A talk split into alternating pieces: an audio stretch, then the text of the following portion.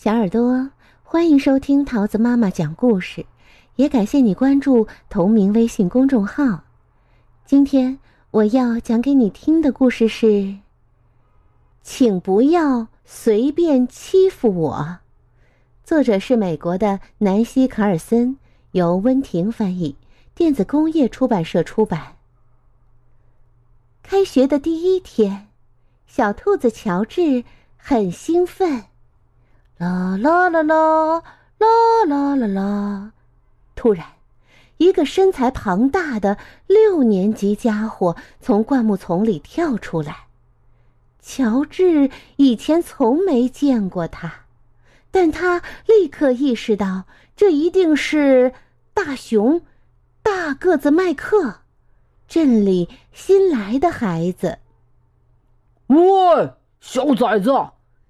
大个子麦克说：“把你的钱都吐出来，不然我就不让你过去。”哦，我没有钱。乔治说：“那就把你的午餐给我。”啊，这也能叫午餐？大个子麦克吼道：“明天你最好带点好的来。现在赶紧给我走开！”啊！乔治飞快的跑开了，他从没跑过这么快。那天的午餐时间，乔治没有东西可吃。啊，忘带午餐了！小狗哈瑞特说：“喏，我的花生酱三明治分给你一半儿。”放学后。乔治一口气跑回家，啊啊啊啊！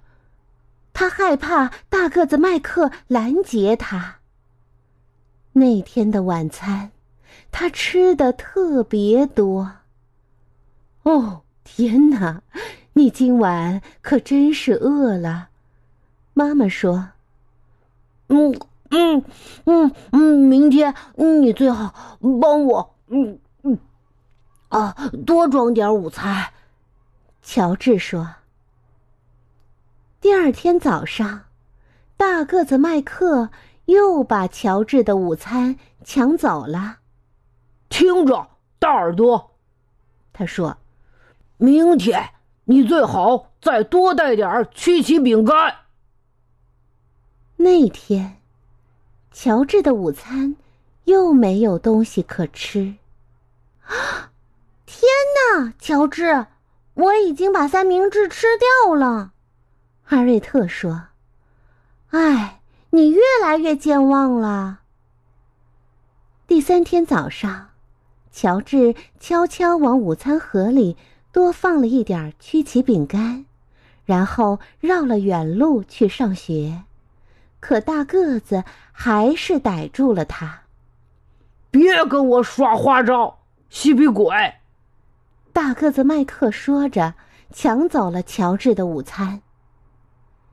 一周下来，乔治变得焦虑不安，紧张的要崩溃了。上课的时候，他没法集中精力，别人叫他的名字都能把他吓得跳起来，而且他还总是很饿。唉。一定有什么不对劲儿。星期五的时候，哈瑞特说：“你最好告诉我出了什么事儿，乔治。”于是，乔治把整件事情告诉了哈瑞特。他感觉好受了一些，但也没有太好。我们应该告诉校长，哈瑞特说。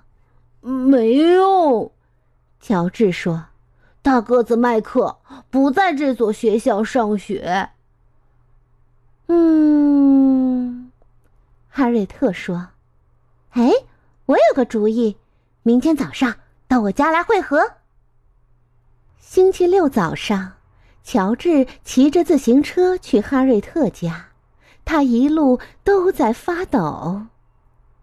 计划是这样的。哈瑞特一边把乔治拉进厨房，一边在他耳边悄声说：“他们俩开始准备午餐。首先，他们做了两份金枪鱼三明治，接着把半罐子蒜粉都倒了进去。呵呵呵呵呵呵呵呵，然后啊。”他们又往保温瓶里倒了半瓶蔬菜汤，再用醋把剩下的半瓶灌满。接着，他们把辣椒和各种水果混在一起，装进一个罐子里。最后啊，他们把夹心曲奇饼干掰开，吃掉糖霜，再加上猪油，然后他们去找哈瑞特的表哥。兰斯。星期一早上，乔治把他真正的午餐藏在书包里，拎着他和哈瑞特做的午餐出发去学校。